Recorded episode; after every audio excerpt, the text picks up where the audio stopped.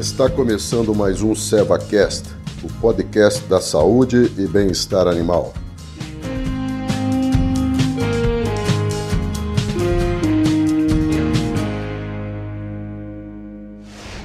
Olá, sou Ney Faria Correa, sou médico veterinário, coordenador técnico comercial de equipe especializada no Rio Grande do Sul.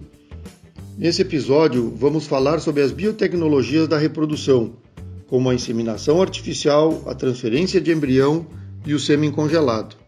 Com certeza, sabemos que a inseminação artificial é a biotecnologia de maior impacto produtivo na equinocultura.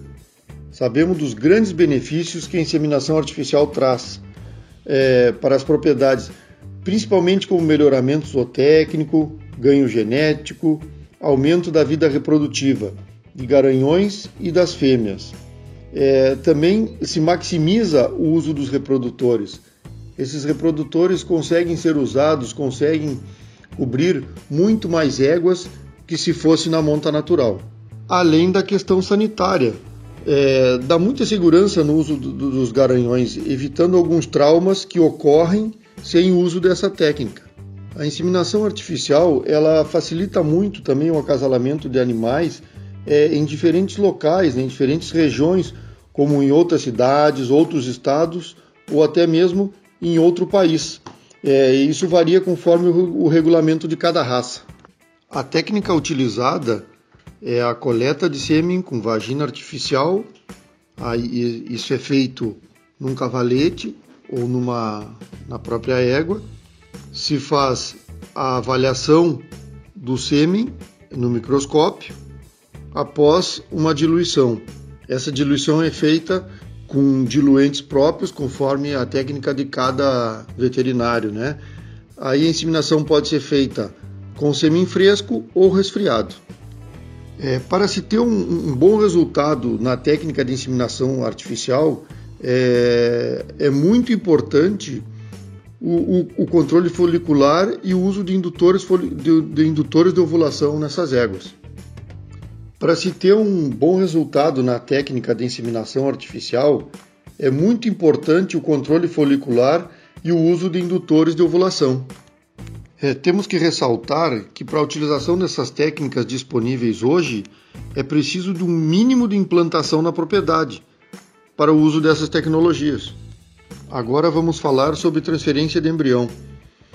Bom, a técnica de transferência de embrião, ela possibilita éguas idosas, éguas em campanha, éguas com problema na gestação a terem filhos. Né? E outra vantagem muito grande é o número de filhos que essas éguas podem ter conforme o padrão de cada raça. Né?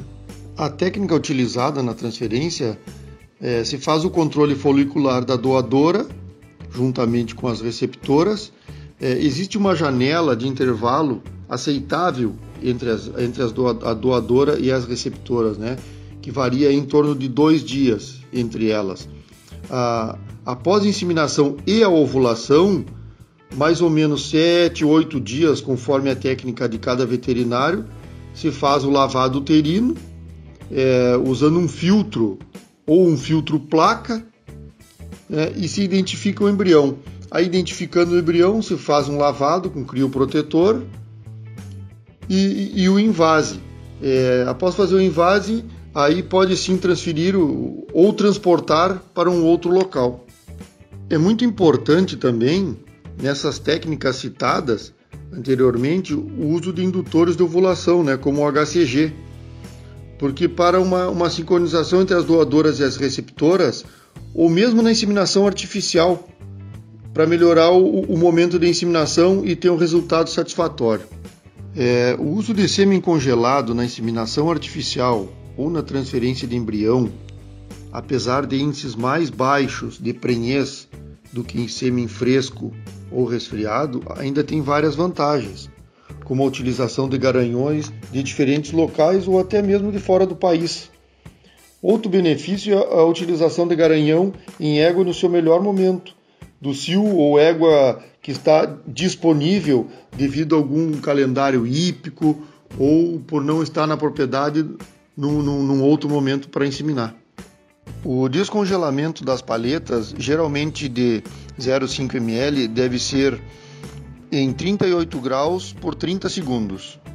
E um ponto muito importante também é que a dose inseminante deve ser de 250 milhões. E, e o ponto de inseminação normalmente é no corno uterino. É, se faz duas horas após a ovulação, isso depende muito da técnica de cada veterinário. Essas biotecnologias ganham cada vez mais espaço no nosso meio e devem ser mais aproveitadas pelos criadores. No próximo episódio, vamos falar sobre garanhão. Até lá!